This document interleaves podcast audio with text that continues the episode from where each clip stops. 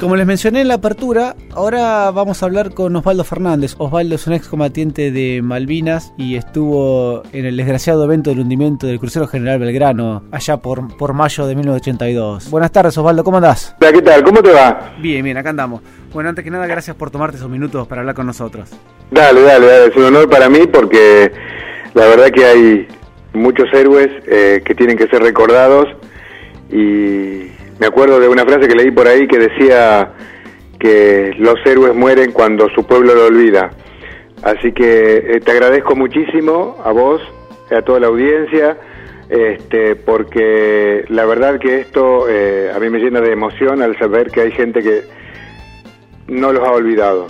No, no, a ver, gracias a ustedes, porque también gracias a los excombatientes, ese, ese problema de desmalvinización que hubo al principio, se revirtió y ahora es un tema que, a ver, que es mucho más abierto y mucho más fácil de, de contar y que la gente sepa mucho más que, que los primeros años, ¿no?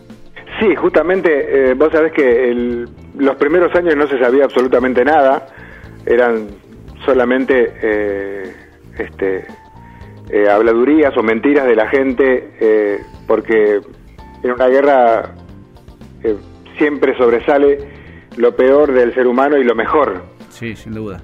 Este, y bueno, una de esas cosas que, que hicieron acá, allá por el 83, fue justamente la desmalvinización. Y hay tanto, hay tanto para saber, tanto para contar. Vos imaginate que fuimos 14.000 y hay 14.000 historias. Claro. Porque cada uno eh, tiene la suya. Nuevamente te digo, estoy muy agradecido. No, por favor, gracias a vos. Que es, es, es, es un honor para mí contar lo que he vivido. Osvaldo, a mí me gustaría que, que, nos cuentes tu historia de que estuviste en el hundimiento del crucero General Belgrano. Sí. Pero quiero que nos los cuente, quiero que trates de, a ver, de llevarnos a ese momento, digamos, de, de, a ver, de contarnos cómo fueron tus vivencias en ese momento, para que nosotros podamos, no vamos a poder nunca, ¿no? Pero de alguna forma tratar de ponernos en tu piel en, en aquel momento, ¿puede ser? Sí. Eh, gracias a que una vez me pusieron un micrófono en, en la boca y allá por el 2006, este, me acuerdo que eh, este, empecé a contar y me sentí tan bien, este, que bueno, que tengo, tengo la, la, la facilidad ahora este, para poder expresarlo. Está buenísimo, está buenísimo y está bueno lo que vos decís, que te sientas bien al, al contarlo. Exactamente, eh, nos ha, a nosotros nos hace muy bien, hemos, los hemos comprobado muchas veces y bueno, vos sabés que este, yo caigo eh, al crucero General Belgrano el primero de diciembre del año 77. Eh, fue algo impresionante. Yo con palabras no se puede describir lo que es ver un buque de tal magnitud, porque tenía 185 metros de largo. Enorme. Era algo, claro, eh, impresionaba, impresionaba al ver semejante mole de hierro con todo su armamento. Y bueno, una de nuestras funciones era eh, hacer reparaciones en todo el barco. Eh, la otra era ser bombero. Así que eh, esto nos llevaba a que teníamos que conocer el barco eh, como la palma de la mano, mejor que nuestra casa. Claro. Tenía este, 635 compartimientos, así que eh, había que conocerlos, había que saber qué había en cada uno y poder llegar lo más rápido posible hacia el compartimento determinado en el caso de que surgiera este, eh, algún desperfecto o algún incendio. ¿Vos te acordás de, de, de los momentos previos a, al impacto? ¿Tenés recuerdos o no? Sí, sí, sí, sí. Ver, ¿Nos podés contar un poco eh, de esos momentos previos? A ver, ¿qué es lo que estabas haciendo? ¿Qué... Mirá, eh, a mí me tocaba una guardia de puesto de combate desde las 12 del mediodía hasta las 4 de la tarde. Lo volví a repetir a las 12 de la noche hasta las 4 de la mañana. El tiempo restante o, o, o, hacíamos trabajos de emergencia o descansábamos. Los que hacía rato que estábamos en el buque sabíamos que un submarino nos iba a atacar. Te explico por qué. En el año 35, cuando fue construido, no existían los sonares, así que eh, no teníamos cómo detectar a los submarinos. Claro. Cuando salimos a navegar siempre decíamos tenemos que tener cuidados por abajo porque por arriba, debido al poderío de fuego, era, era muy temido. Me acuerdo que estaba por cumplir mi turno de guardia, era más o menos cuatro menos cuarto de la tarde, cuando me voy a despertar a los que me tenían que tomar, hacer el relevo, sentimos el impacto. El buque inmediatamente eh, este, se levanta porque le pega en la máquina de popa, de la parte del centro para atrás, y justo ahí está, como dije, las máquinas, los tanques de combustible y los dormitorios más grandes. ¿Qué pasó? Nosotros habíamos estado cubriendo un puesto de combate desde las 6 de la mañana hasta las 11 del mediodía. O sea que los que teníamos que tomar la guardia a las 12, a las 11 nos fuimos a almorzar. El resto se fue a descansar. Por eso es que mucha gente este, ni siquiera se enteró, porque, como te dije, la mayoría de las personas estaban descansando y sentimos un golpe muy fuerte, entendimos después de que el buque lo había, lo había levantado debido al impacto, vuelve a caer otra vez en el agua, queda inclinado, para nosotros la palabra marinera es escorar, y queda como 15 grados inclinado y, vos sabés que inmediatamente la, el fuego que se empieza a, buscar eh, buscar salidas, el fuego siempre va hacia arriba este impacto había sido entre la cuarta y la quinta cubierta, yo estaba en la segunda. Veo una llamarada muy grande que viene desde mi lado derecho. En el momento lo único que pude hacer fue cubrirme la cara con, con las manos, el fuego me, me envuelve completamente. Inmediatamente se produce el segundo impacto que fue en la parte del de adelante o de la proa y es el que le arranca 15 metros en forma limpita y ese me hace perder el equilibrio a mí, caigo de rodillas, y cuando intento levantarme, que me agarro del marco de una puerta, ahí sentí como se me desgarraba la piel porque eh, me había quemado, tenía, tenía quemaduras de segundo grado profundas sin destrucción de tejido en toda la cara, en las manos y en los pies, alrededor de los tobillos. Quería, extendí la mano para verme la quemadura y era tal la oscuridad y el humo que había que no lo, no, lo pude hacer. Eh, intentaba saber qué tanto me había quemado y no podía. El buque queda detenido, queda sin energía, como dije, pegó en las máquinas y eso destruyó todo lo que era comunicación y la luz en la parte interior del buque. También eh, quiero que sepas que, eh, como dije, lo conocía muy bien al buque, así que eh, me orienté de donde estaba y me dirijo hacia el lado contrario de donde había venido el, el fuego y atravieso un dormitorio, sosteniéndome con los codos, tanteando con los pies, descubrí que había muchos cuerpos de los cuales prácticamente no los podía ayudar por, por, mi quemadura. Osvaldo, ¿vos te acordás cuando, a ver, qué sentías cuando ese fuego te envolvió y vos empezaste a sentir la piel como la mencionás? A ver, ¿en algún momento pensaste, se terminó todo acá o, no? ¿O siempre decías tengo que salir? ¿O en algún momento dijiste, no, a ver, estos son los últimos minutos de mi vida? Vos sabés que no. Eh, creo que en, esos, en esa fracción de segundos que ocurre todo, no llegás a pensar más que en salir. Y debe ser que, eh, que el miedo a mí me hizo reaccionar, porque vos sabés que a cualquier persona el miedo lo hace actuar de dos maneras o lo inhibe y lo deja quietito en un lugar o reacciona. Eh, y sabes que yo tenía mucho miedo y quería reaccionar, así que por eso es que pude atravesar ese dormitorio y pude divisar en, la oscuridad una entrada de luz y que me llevó a, a, dirigirme hacia ese lugar. No, no, no, me parece que, que no es un pensamiento, sino es una reacción de supervivencia. Sí, sí, sí. Lo, primero que surge. Eh, claro, claro. Aparte, como vi que me podía poner de pie, que podía caminar, porque yo dije me comé los pies, pero claro, fue alrededor de los tobillos, porque dentro de nuestro uniforme nuestras medias eran de nylon negra.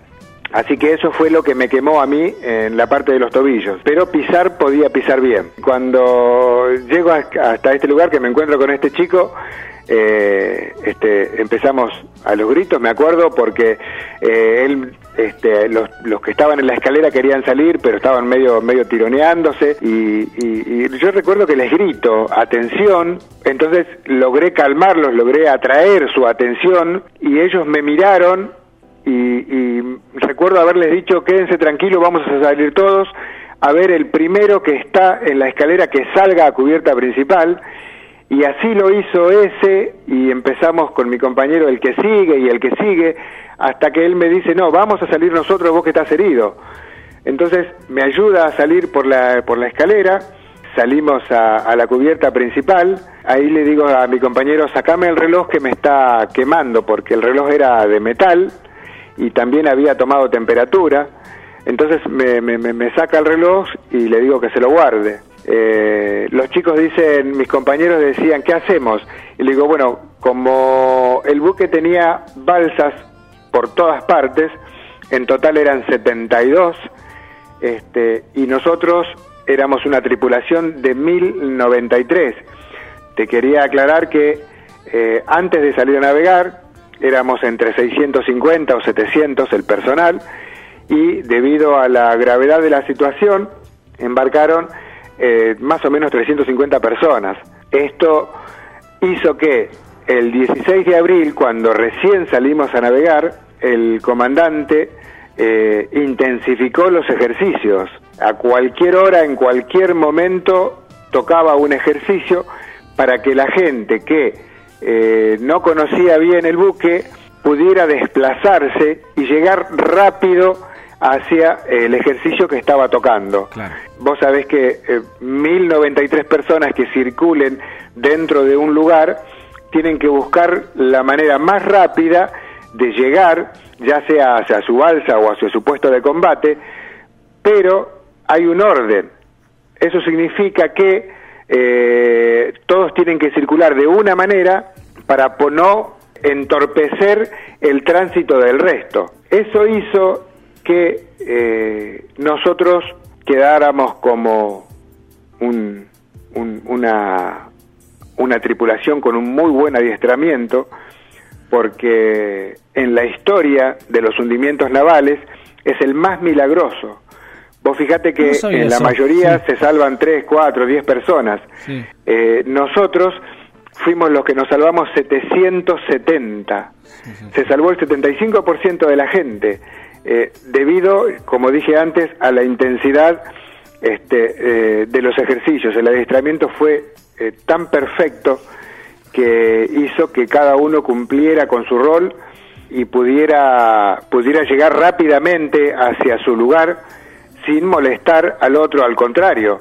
Eh, todos eh, te van a decir eh, que ayudaron a uno o a otro para poder este, salir este, y abandonar el barco. Una vez que dieron la orden de decir, bueno, a las balsas. Sí las balsas, ¿cómo fue ese momento? ¿Qué es lo que pensaste? A ver, contanos un poco ese momento de subir a la balsa y, abandonar el barco, ¿no? Vos, sabés que, vos sabés que primeramente eh, mi compañero me dice, yo le digo, vos andá a la balsa, y él me dice, vos qué vas a hacer? Le digo, yo voy a buscar a los médicos.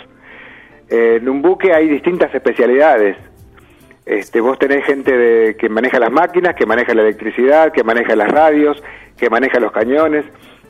Están los médicos distribuidos eh, compuestos de sanidad en distintos lugares. Entonces yo me dirigí hacia el más cercano, que era justo debajo del puente de comando, en, el, en la cubierta principal, y justo salía uno, este, me dice, quédate quieto, ya te atiendo, él extrae de su mochila una jeringa y me inyecta morfina, que era lo que me va a ayudar a mí a soportar el dolor. En ese momento habrán pasado 10 minutos desde que tuvimos el primer impacto, una cosa así, y el comandante eh, da la, la, peor orden que puede dar, perdón, el segundo comandante, que nos informaba a nosotros a través de los megáfonos, porque como dije, eh, no había comunicación eléctrica, así que a través de los megáfonos y de boca en boca se ordena el abandono, y eh, en ese momento yo estaba sentado en el piso en cuclillas, ya habían traído a varios en ese sector, que el médico los estaba y el enfermero los estaban atendiendo, chicos, compañeros muy quemados, muchos directamente no los reconocí porque por, por la gravedad de, de la quemadura que tenían. Entonces yo me pongo de pie haciendo fuerza con el antebrazo y vos sabés que me ocurre algo muy, muy milagroso. Yo soy muy creyente, yo creo que todos tenemos un, un angelito que nos cuida. En ese momento aparece al lado mío una persona que estaba impecablemente vestida. Nosotros ya hacía 16 días que estábamos navegando y estábamos bastante sucios. este muchacho estaba impecable, impecable. Eh, tengo la, la, imagen de su cuerpo en general y irradiaba luz. Por eso yo sostengo que era mi angelito de la guarda.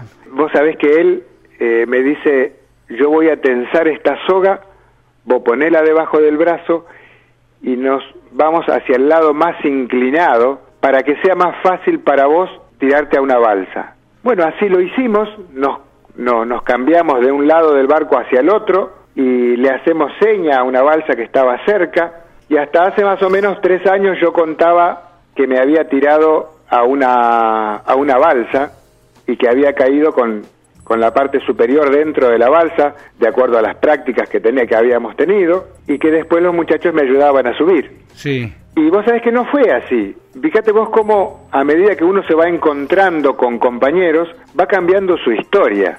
Eh, hace tres años me voy a Mendoza a inaugurar un monumento en honor a los héroes del, del crucero Belgrano. Fuimos ahí a Bowen. Este, tengo la, suerte de poder trasladarme a distintos lugares y dar a conocer la historia de los héroes. Y me encuentro con unos chicos que habían venido a la inauguración del monumento que eran de Córdoba.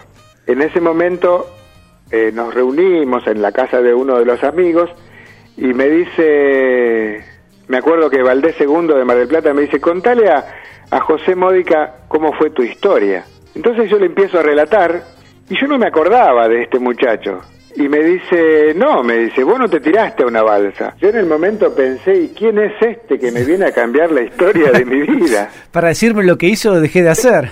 claro, después de tantos años, y me dice, vos te tiraste al agua. Y nosotros, que estábamos en la balsa remando con las manos para tratar de alejarnos, para impedir la succión, este, cuando el buque se terminara de hundir, me dice, saliste de abajo del agua y me agarraste de la mano Vos sabés que vos me ves y no encontrás marcas si yo no te explico dónde están.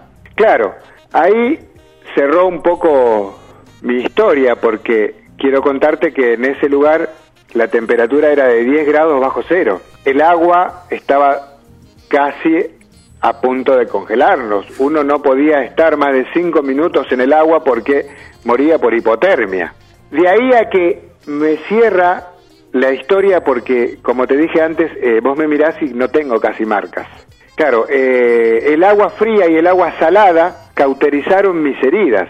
Me acuerdo bien que eh, me levantan dentro de la balsa y cuando me pegan el tirón yo caigo, claro, para no poder poner las manos para, para, para hacer un poquito de suspensión, golpeo con la cara en el fondo de la balsa y obviamente a los gritos y llorando me acomodan en un lugarcito ahí, quedé sentado en cuclillas, y un cordobés, en ese momento era suboficial Goicoechea, le dice a este muchacho José Módica, cuidalo a Fernández. Y José Módica le dice, ¿quién es Fernández? El herido es Fernández, me dice, cuidalo. Y yo tengo en mi cabecita la, estas palabras que resonaban constantemente, que me decían, quédate tranquilo, yo te voy a cuidar. Pero no recordaba la cara. Claro. Y en esta charla, en este encuentro, este muchacho relata lo mismo. Así que... Eh, Te cerró el eh, círculo ahí. Ahí me cerró el círculo y me acuerdo que rezábamos constantemente, se nos caían las lágrimas y más lloramos cuando se sintió en una balsa eh, Viva la Patria, Viva el Belgrano y empezaron a cantar el himno en una y así fue en el resto de las balsas que estábamos alrededor fue un buque al cual nosotros queríamos mucho, porque vos imaginate que eso era nuestra casa prácticamente. ¿Cuánto tiempo estuvieron en la balsa ustedes? Vos, vas, vos Osvaldo. Sí, yo estuve eh, más o menos 40 horas eh, soportando todas las inclemencias del tiempo. Vos sabés que me acuerdo que a las 24 horas se abre un kit de supervivencia que hay dentro de la balsa. Lo primero que hacen es eh, darme este, hacerme las curaciones primarias, porque había un, botiquín de primeros auxilios y me ponen una crema en las manos, este chico, este chico de Córdoba me las venda. Y una de las cosas que hace es eh, avisarle al resto que yo iba a tomar agua porque eh, las quemaduras, como sabrás, te, te, te exigen tomar líquido. Sí. Así que como no sabíamos el tiempo que íbamos a estar, agarré uno de los, yo no, este chico cordobés, agarró un, un, un de agua y me dio un, un trago. Me acuerdo que pasaron las horas, estaba por oscurecer cuando divisamos un avión y los que estaban bien obviamente no les alcanzaban las manos para sacar las bengalas, los espejos, las linternas que había adentro para poder hacerle señas al avión para que para que así bueno saber que, que pronto nos iban a rescatar. Y así fue el avión hace un, giro arriba nuestro y nos mueve las alas para un lado y para otro. Entonces nos damos cuenta que ahí este nos había visto. Y había, había tanto compañerismo, tanta em, hermandad, éramos una familia tan unida que en ese momento cinco o seis compañeros agarran un sallé de agua y me dicen, toma mi agua, toma mi agua, porque vos la estás necesitando. Y te puedo asegurar que agarré, no sé si cuatro o cinco sallés y me los tomé a todo, que me los dio obviamente José Módica, que me estaba cuidando, porque eh, obviamente el cuerpo me seguía pidiendo más líquido. ¿Cuánto tardó en, desaparecer de la superficie el Belgrano? Y mirá, eh, a las 4 de la tarde más o menos fue el primer impacto y a las 5 de la tarde eh, nosotros vimos por lo último la bandera y el radar que se perdían en el mar.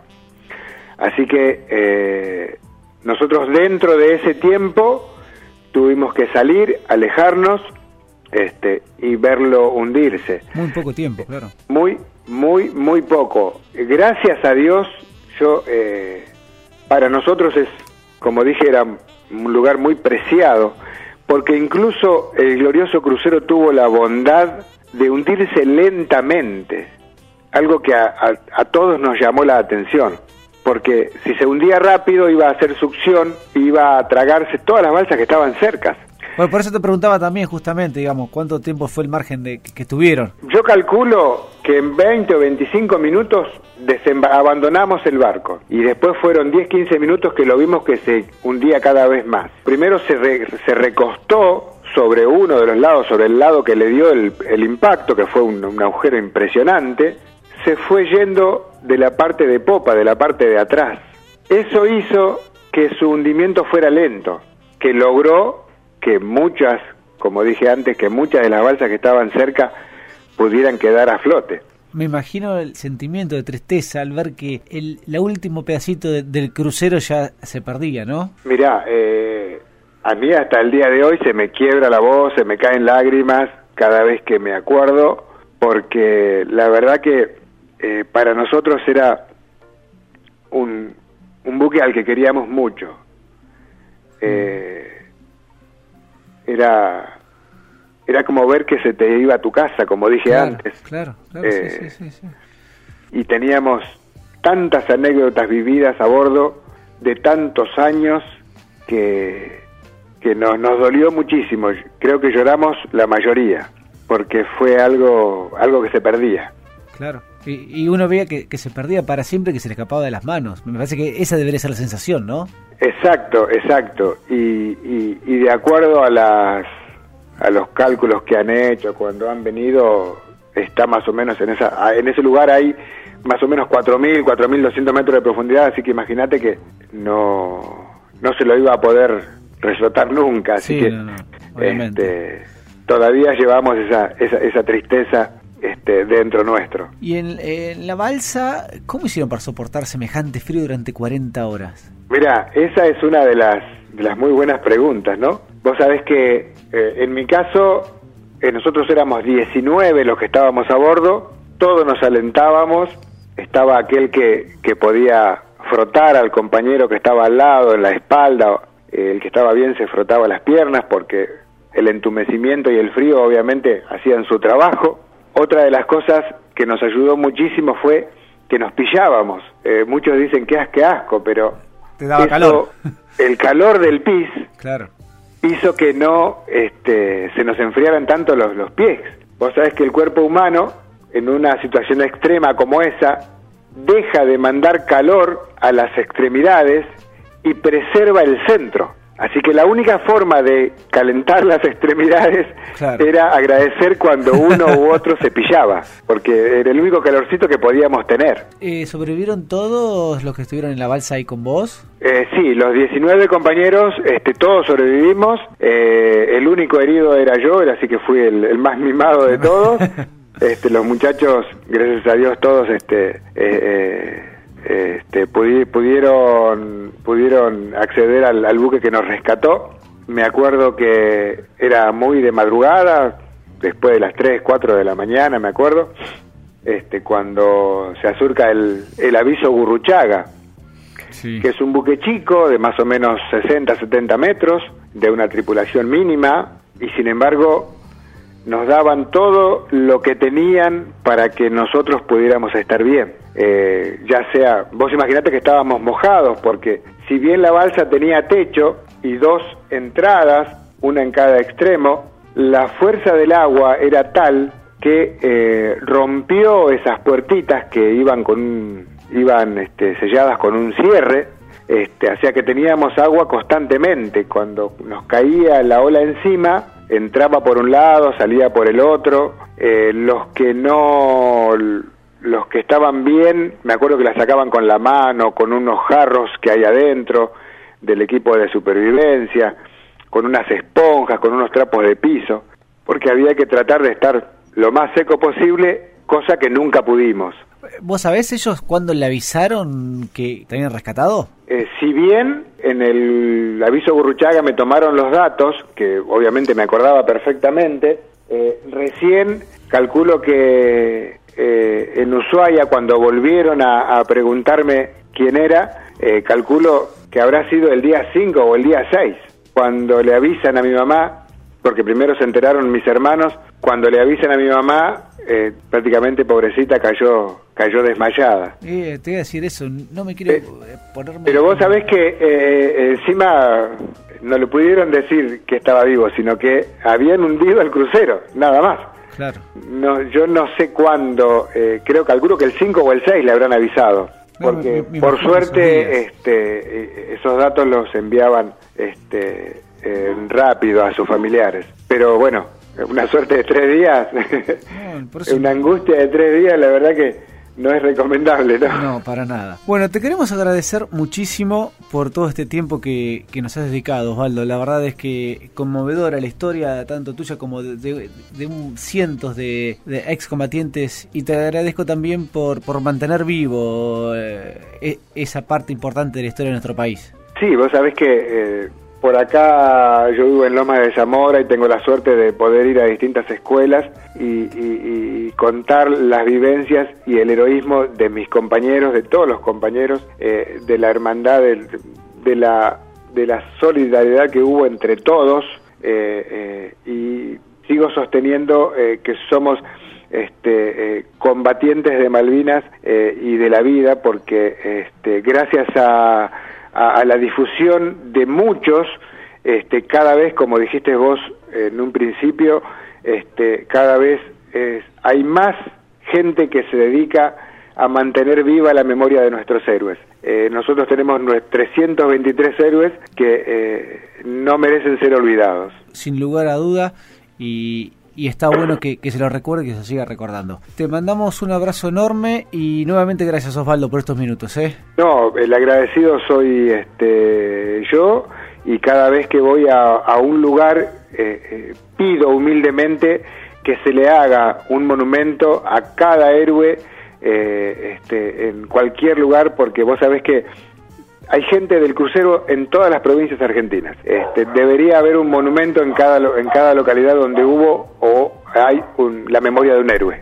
acá en Bahía hay, gracias a Dios. Sí, sí, sí, lo sé. Así que bueno. Bueno, bueno, gracias nuevamente y un abrazo grande. ¿eh? Un placer, a tus órdenes. ¿eh? Chao, Osvaldo.